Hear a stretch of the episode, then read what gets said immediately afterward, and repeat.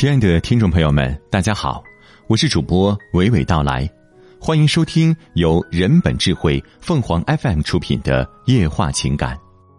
心是一个方向，走到哪里都是顺路。二零零二年的夏天，我刚上二年级，放学我挤在小卖部买糖水冰棒，电视机里正放着动画片，只见一个花脸猫的男孩跳了出来，鲜黄色的衣服覆盖了整个屏幕。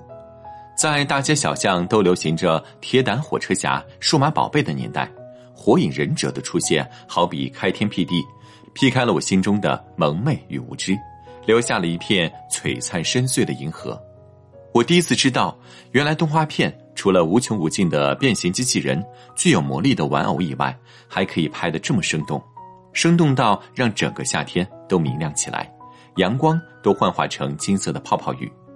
辽宁教育电视台每周一至周五晚上都会更新一集《火影忍者》，这时回家的路显得太过漫长，我害怕与动画片擦肩而过，于是一直掐着手表看时间，等着下课铃声落下，立马起身，一路飞奔到小卖部，在拥挤的人群里争夺一个最佳观影席位。摆在小卖部柜子上的是台老式电视机，屏幕泛紫，闪着雪花。长到关键的时候，就整个屏幕突然一片花白，急得我们直叫。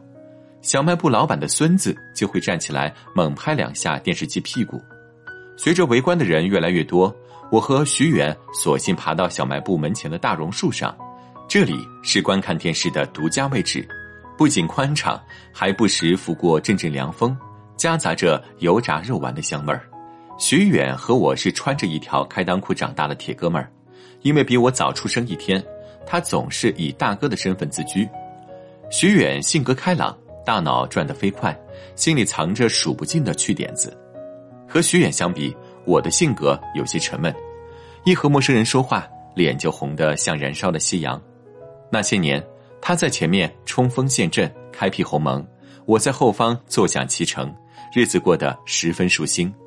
在徐远的带领下，我们还自制了一整套卡片。撕下练习本上的纸，画上角色的头像，下方写满专属技能。我最喜欢漩涡鸣人，因为他那咋咋呼呼的性格能把人的忧郁一扫而光。徐远却嗤之以鼻，相比愣头青鸣人，他更喜欢天赋异禀的佐助，在掌声和鲜花中永远光芒四射。六年级只读到一半，徐远家就搬到了省城。临走前，他打包了一整套火影装备。在我家楼下等了一个下午，偏偏那天我跑去护城河钓鱼。等我回来时，只看见一个塞得满满的大箱子和徐远家锁得紧紧的大铁门。我抱着鸣人的海报蹲在地上嚎啕大哭。年少的离别，好像除了眼泪以外，任何文字都显得那么苍白。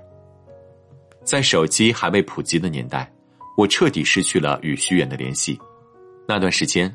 不知道是因为太久没有看《火影忍者》，还是太久没有见到徐远，我整个人像霜打的茄子一样，以至于每当我看到鸣人和佐助分别的那一集，都会共鸣到落泪。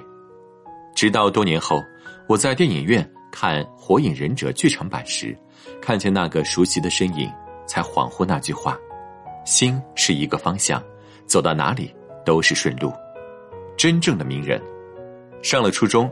国内的视频平台正式引进了《火影忍者》的版权，网上一般是当晚九点至十点就播出抢先版。火影贴吧里总有人第一时间做好字幕，引得无数人前来观看，挤得人仰马翻。一个名叫“一鸣惊人”的 ID 吸引了我的目光，他擅长画各种火影人物，精湛的笔法丝毫不亚于岸本齐史。更难能可贵的是，他头脑灵活，性格随和。敢想敢拼，轻而易举的赢得了我所有的崇拜。初中毕业后，我坐上了北上的火车去找一鸣惊人。推开门的那一刹，他坐在轮椅上，一脸明媚的对我笑。我努力扬起嘴角，心却凉了半截。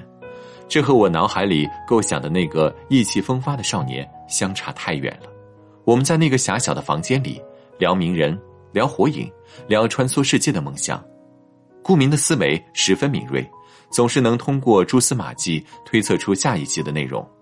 我们睡在地板上，阳光温柔的落在身上，生活多美好啊！有漫画，有朋友，有梦想。相比之下，残疾真的没有什么大不了。顾明指着小小的百叶窗说：“那就是我通向世界的窗口。”临走那天，我在枕头下偷偷塞了一个包裹，里面装着那年我和徐远做的一整套卡片，背面我写下了《火影忍者》里的一句话：“只要有树叶飞舞的地方，火影就会燃烧，火的影子会照耀着村子，而树叶也会重新发芽。”我走出居民楼，阳光透明如纯蜜，夹杂着茉莉花的芬芳。顾明从窗口探出身子看着我，鲜黄色的衣服在风中飘荡，树影在他的脸上飞跃着、跳动着，幻化成无数游离浮动的光点。总觉得这样一个琐碎的下午，可以伴着三弦唱进歌词里，因为在光影跳动的绿荫深处，有着比春天更美好的共鸣。它在我的生命里静静地站成一棵树，用葳蕤的枝桠告诉我：无论生活陷入多大的泥淖，也要长成一株傲然挺立的苍柏。这是名人的信仰，更是火之意志。英雄梦想，窗外的迎春花随风纷飞了十五个年头。火影忍者全集完结，动画里昔日孤僻的少年鸣人，已经蜕变成可以独当一面的火影。他生命的高峰已过，接下来便是苍苍茫茫开挂式的人生。在这个快节奏的时代，总有一些存在能让我们的青春慢下来。从二零零二年十月三号起，火影与我同行，走过了我的童年、少年和青年，并以一种回忆的模样步入我的晚年。我感谢火影忍者曾陪伴我的每一个历日与经验，他教会了我最初的爱和启迪。我常常会在人潮涌动的车站、热闹的大排档、书香缭绕的图书馆，遇见许多与动漫里的人物相似的身影，一如徐远和顾明，他们曾以不同的姿态丰盈我的青春，然后在生命的某个阶段响起余额不足的提示音后，这群朋友就义无反顾地乘上了时光的列车，呼啸而去，而我站在隧道尽头，以飞翔的姿势。拥吻下一秒的倾盆日光。听众朋友们，无论你是开心还是难过，不管你是孤独还是寂寞，希望每天的文章都能给你带来不一样的快乐。你也可以关注我们的微信公众号“情感与美文”，收听更多内容。我们下期再见。